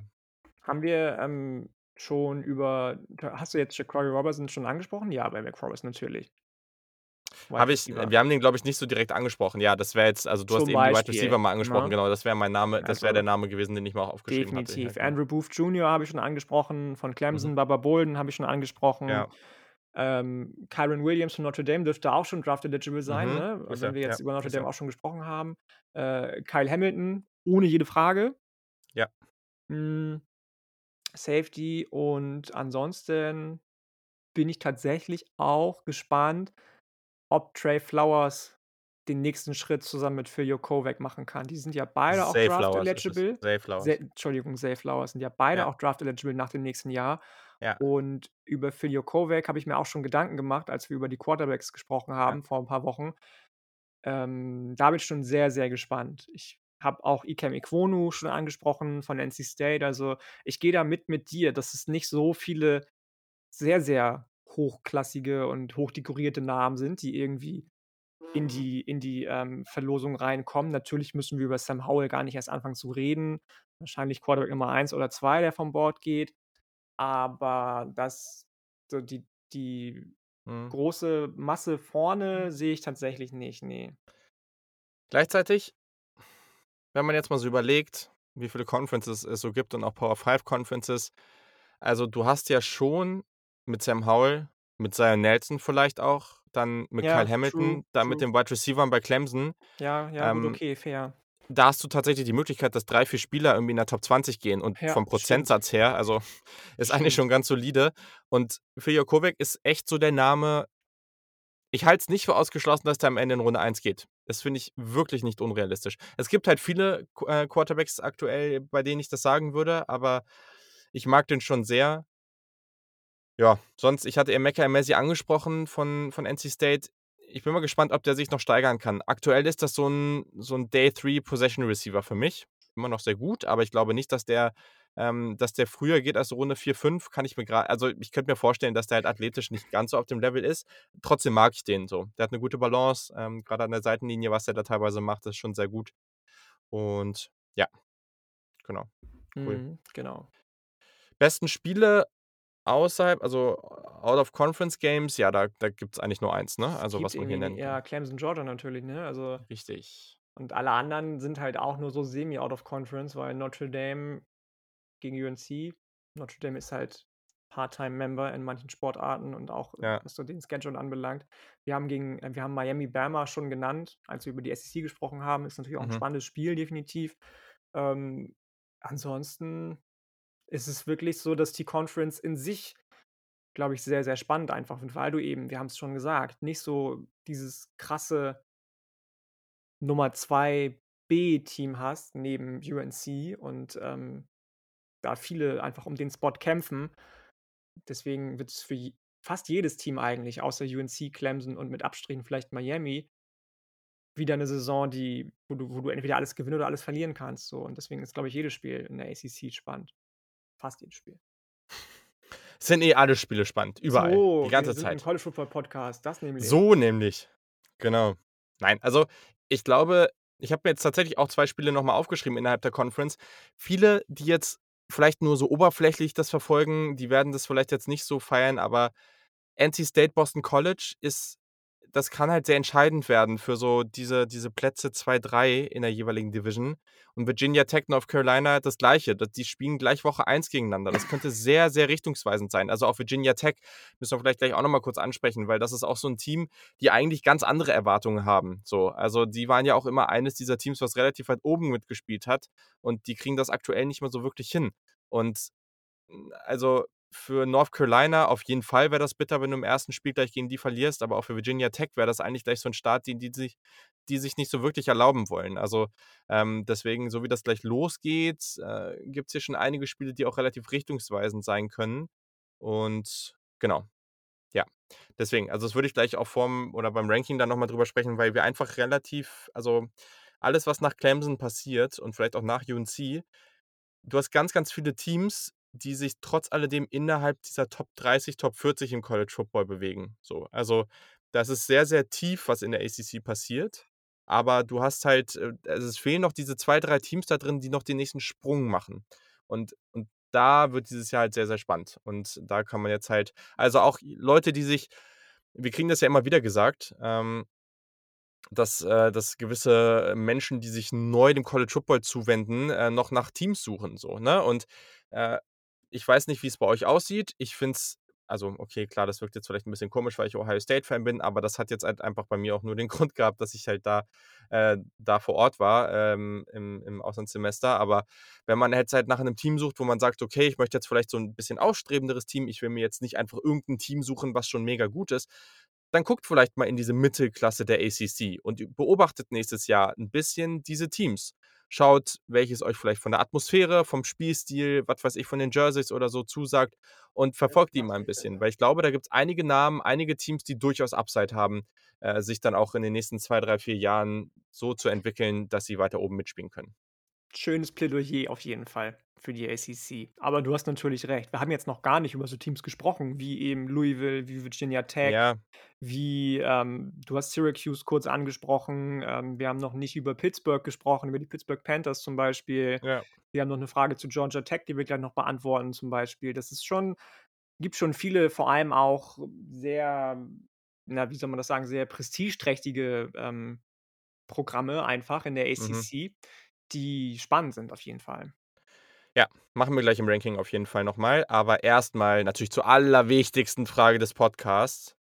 Äh, was ist das beste Jersey der Conference? Und du musst ich habe es dir eben schon gesagt, äh, wir haben beide 'ne ganz klare offensichtliche Antwort und danach musst du noch, äh, eine 2. nicht ganz so offensichtliche Antwort geben. Okay, meine offensichtliche Antwort, ich habe es dir eben schon kurz gesagt im Vorgespräch, ist das Jersey von UNC und zwar oder die Jerseys von UNC und zwar alle. Ähm, egal, ob das jetzt das ganz klassische so. Jersey ist, egal ob das jetzt das, äh, Throwback-Jersey ist, was letztes Jahr Ja. dazugekommen ist mit diesen dunkelblauen Applikationen, Das ist eigentlich noch egal. geiler. Das Ja. ist eigentlich noch geiler. Egal, grade mit dem Orange Bowl-Sticker sah das so geil aus. Ähm, äh, egal, ob das jetzt das das Dunkelblaue ist mit dem meinetwegen weißen oder hellblauen Helm zusammen, das finde ich auch 'ne mega Kombination. All White mag ich sowieso immer sehr gerne bei Jerseys. Das fetzt alles einfach. Ähm, aber wenn ich noch 'ne nicht so ganz offensichtliche Option nennen müsste vor 'n paar Tagen hat ja zum Beispiel Boston College announced, dass sie zu Mhm. Adidas gehen. Ähm, ich mag ich finde es tatsächlich 'n bisschen zu schlicht tatsächlich, auch wenn ich das Schlichte mag. Es fehlt mir so 'n bisschen der Wow-Effekt an dem Jersey, an dem neuen. Ansonsten mag ich sehr gerne das Burgunderrot und diese goldene Farbe, die aber so 'n bisschen in dieses Gelbliche abdriftet, was ich dieses Gelb-Goldene abdriftet, was ich dann wieder 'n bisschen komisch finde. Ähm, und ich bin geneigt, ähm, mich dann da aus dem Jersey-Ranking, was wir mal in der Folge gemacht haben, zu wiederholen und zu sagen, ähm, das Heim Heim-Jersey der Pittsburgh Panthers wäre dann meine Wahl. Okay, spannend. Ja, kann man machen. Oder oder, äh, wenn das nicht, dann, äh, Virginia Tech. Ja, das ist 'n guter Aspekt. Okay, also, ich gehe mal kurz durch. Habe auch aufgeschrieben, erst mal obvious UNC, weil also, das hat man eigentlich auch in fast allen Rankings überall. UNC hat einfach Elite-Jerseys. Das ist einfach so. Ähm, danach habe ich auch noch, äh, Boston College dunkelrot und dann auch ich bin bei dieser Kombination aus Blau, Orange immer so 'n bisschen kritisch. Syracuse hat aber, ich glaube, letztes oder vorletztes Jahr so Jerseys rausgebracht, die zu also, relativ clean immer sind. Also, die haben, glaube ich, eine Kombi, die komplett dunkelblau, eine komplett orange und eine komplett weiß. Und dann arbeiten sie immer meist zum Beispiel mit dem Orange so so 'n bisschen dezenter. Und dieses Dunkelblaue mit der orangen Schrift, das ist relativ nice. Ähm, ich muss mir mal angucken, wie das jetzt aktuell aussieht, aber ich mag die Jerseys von Syracuse an sich. Ähm, ich finde die eigentlich ganz cool.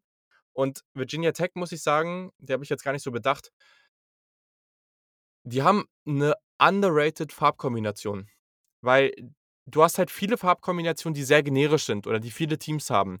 Und diese Mischung aus diesem was ist 'n das? Das ist so Das ist dunkel dunkelrot, ja, rostbraun, ro genau, s rostorange, so was. weiß, 'n ganz, Genau. ganz special Kombi irgendwie und die kombinieren die irgendwie immer cool. Ich mag das sehr Ja. gerne, wenn das das Heimjersey mit dem weißen Helm kombiniert wird zum Beispiel. Ja. Ähm, das sieht immer schön aus, ich also, finde ich zumindest. Ähm, über die haben wir auch gar nicht gesprochen. 'N Team, das sowieso so so 'ne Do-or-Die-Saison vor sich hat wahrscheinlich mit mit, äh, Justin Fuente, der in sein 6. Jahr, glaube ich, geht.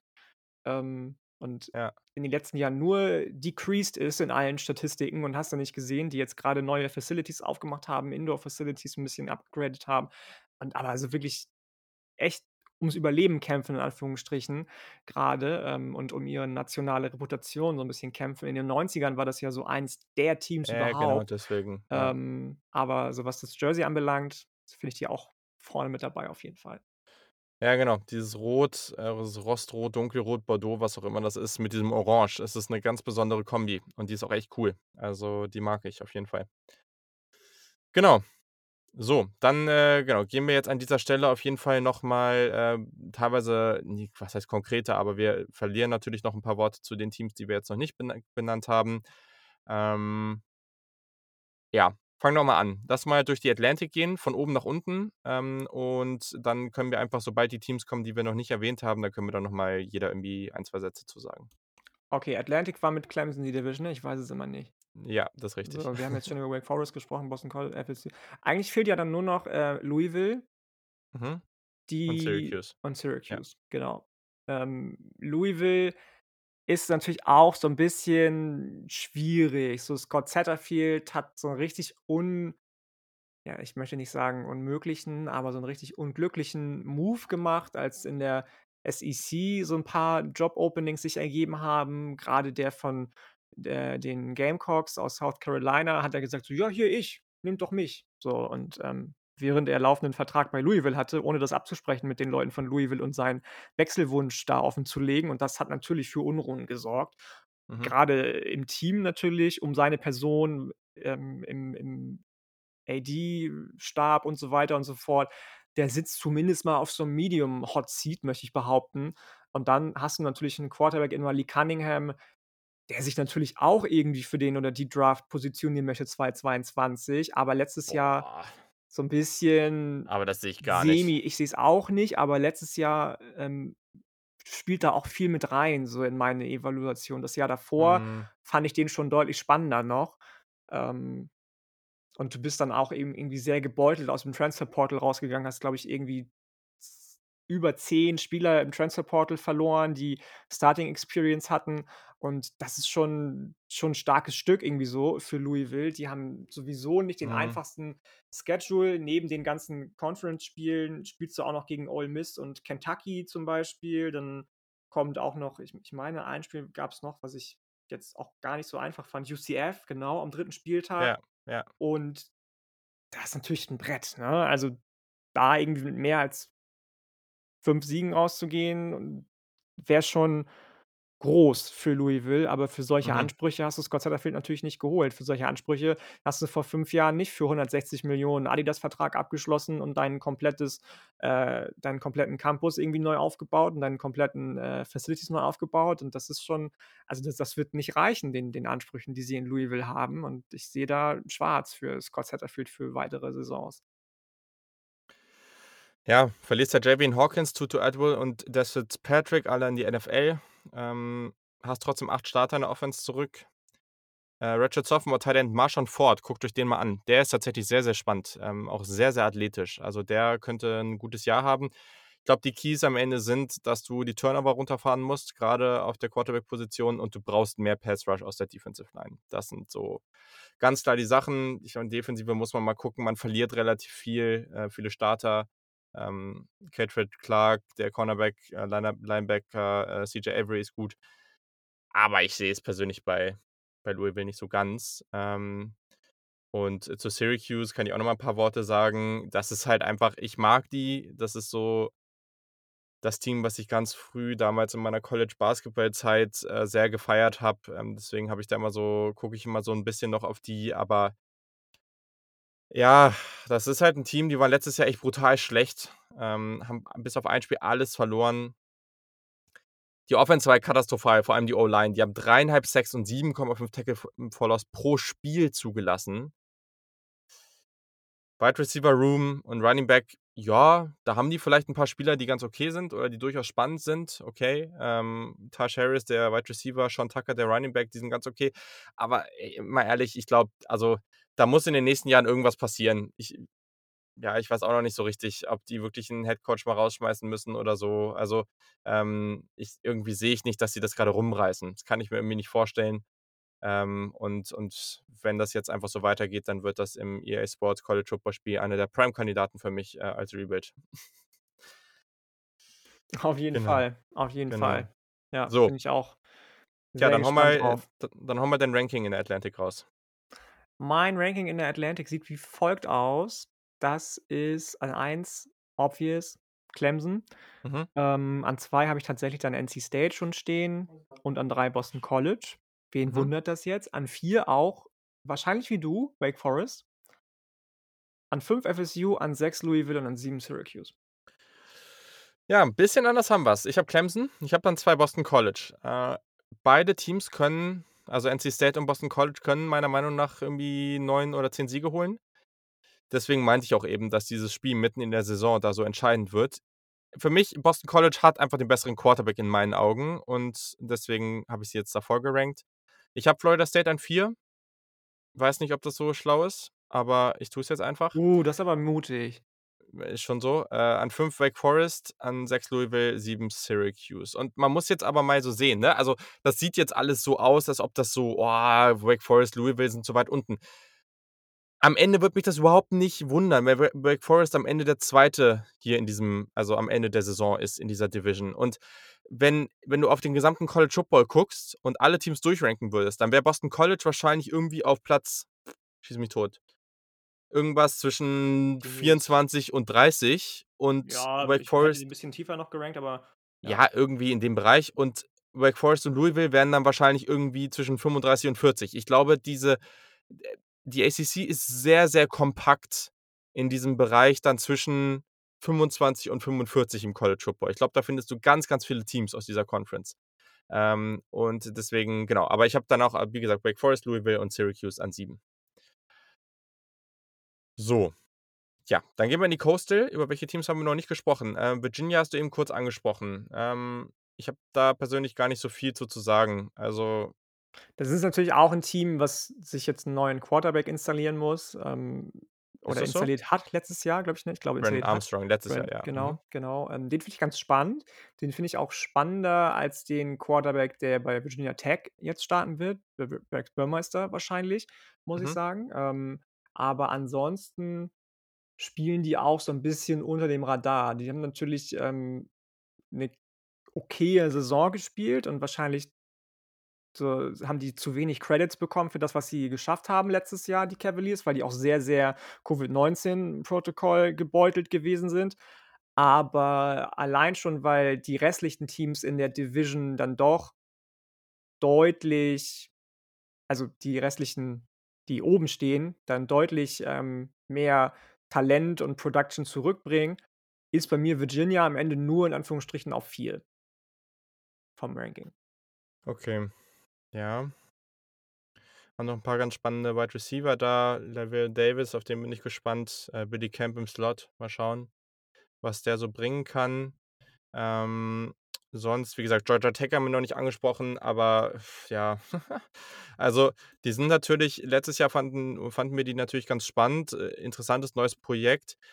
Man muss das jetzt abwarten. Du hast natürlich Ich finde die auch immer noch spannend und ich liebe auch immer ja noch Geoff Collins als Head Coach zum Beispiel.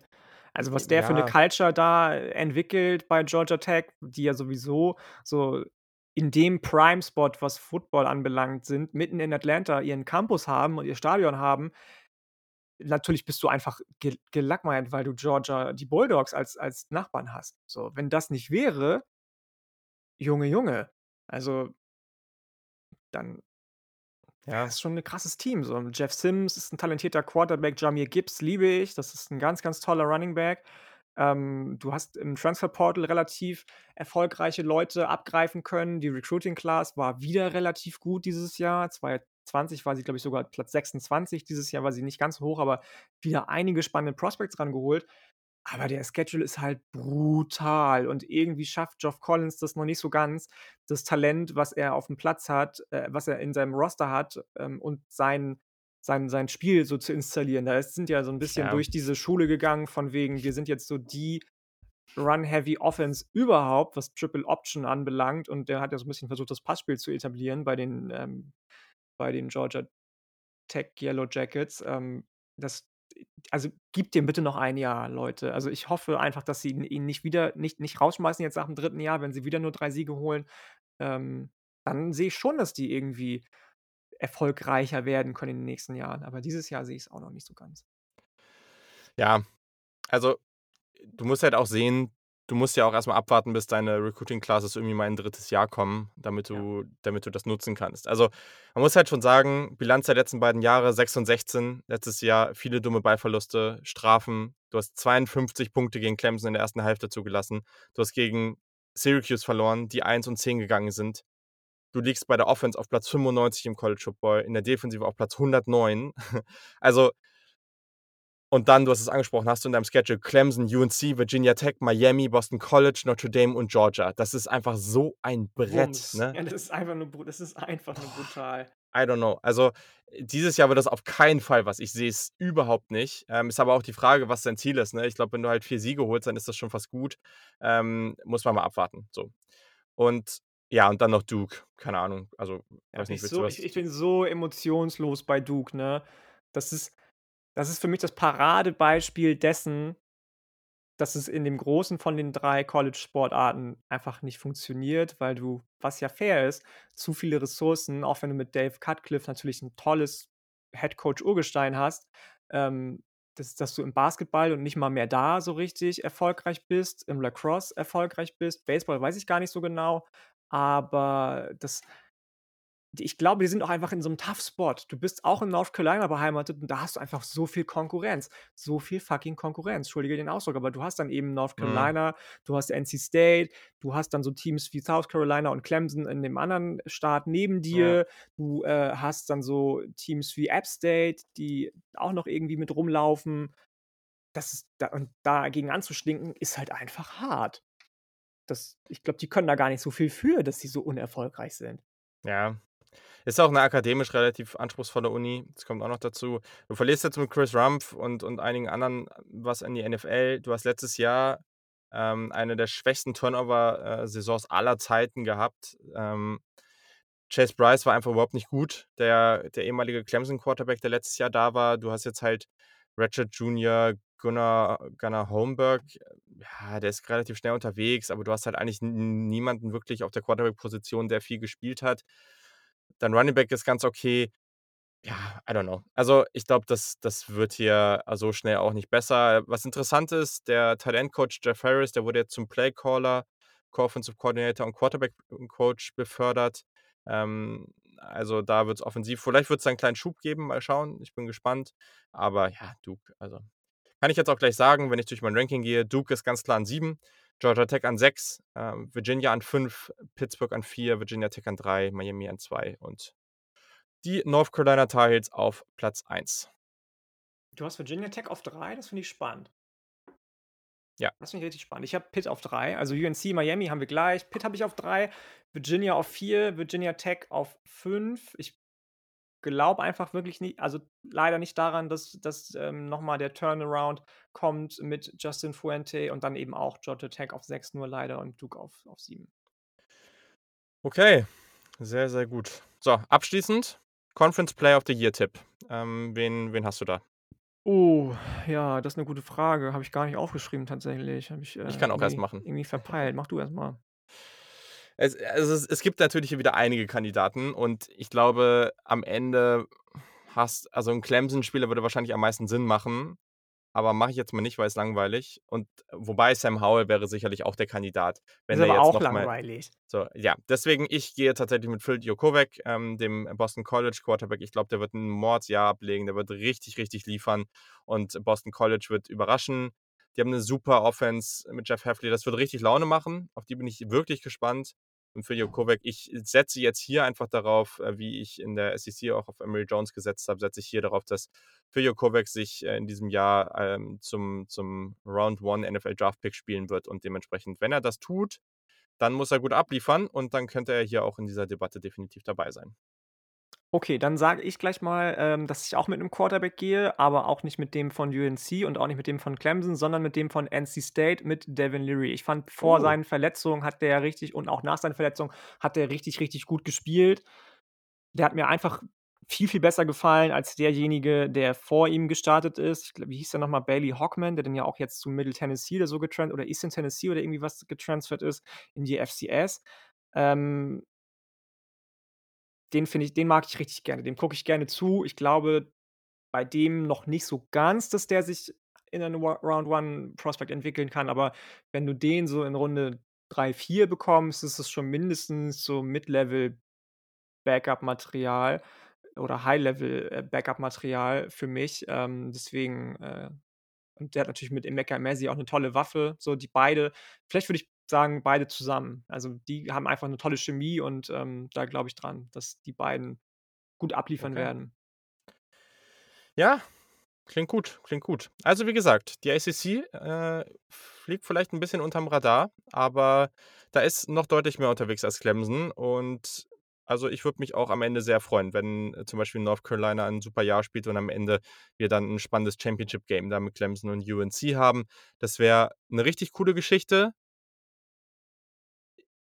Ich glaube, dieser Unsicherheitsfaktor auf Quarterback bei Clemson ist 'n bisschen geringer als noch bei Ohio State und Bama, ehrlich gesagt. Aber Ja. gleichz einfach, weil wir Uiagalelei schon mal gesehen haben und der hat halt auch ordentlich abgeliefert. Auch wenn sie verloren haben, es war trotzdem sehr, sehr gut und, äh, genau, deswegen. Ich bin gespannt und, äh, genau, nächste Woche geht's dann weiter mit Yannick und Gast. Äh, mehr verraten wir an dieser Stelle noch nicht. Und ja, wir hoffen, es hat euch wieder gefallen. Wir hoffen, ihr schaltet auch in der kommenden Woche wieder ein.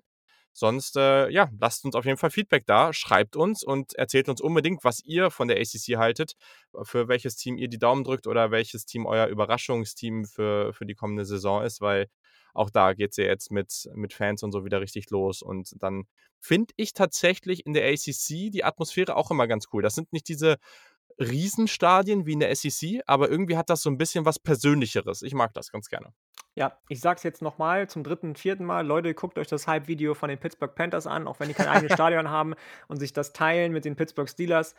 Dude, Ja. dieses Video, daran Das sollte sich richtig. jedes Team ein Beispiel Das nehmen, richtig. das irgendwie auf dem Recruiting Trail so 'n bisschen struggelt. Komischerweise struggelt Pittsburgh auch, aber, ähm Das Video ist aber ähm, sehr nice, das das stimmt. ist wirklich sehr, sehr nice und, ähm, guckt euch das an, dann werdet ihr merken, was Julian meint mit den Atmosphären, die alle irgendwie toll und spannend sind. Das wird gut, glaube ich, die ACC in der kommenden Saison. Ja. Und kommt dazu, dass man in der ACC relativ gut, äh, zu humanen deutschen Zeiten, äh, diese die Spiele angucken kann, weil man eben relativ viele Spiele irgendwie so um 18, 19, 20:00 hat. Dadurch, äh, für den einen oder anderen von euch oder der einen oder anderen, die, äh, da jetzt vielleicht mal 'n bisschen reinfinden wollen in den College Football, gibt's dann da vielleicht Möglichkeiten, dann auch, äh, nicht erst um 2:00 nachts die Spiele angucken zu können. Genau, also, in diesem Sinne wünschen wir euch, äh, noch 'ne hervorragende Woche. Viel Spaß beim EM gucken oder nicht, bei was auch immer ihr sonst noch so macht. Wir wünschen euch was und bis zum nächsten Mal. Tschüssi. Bis dann. Tschau.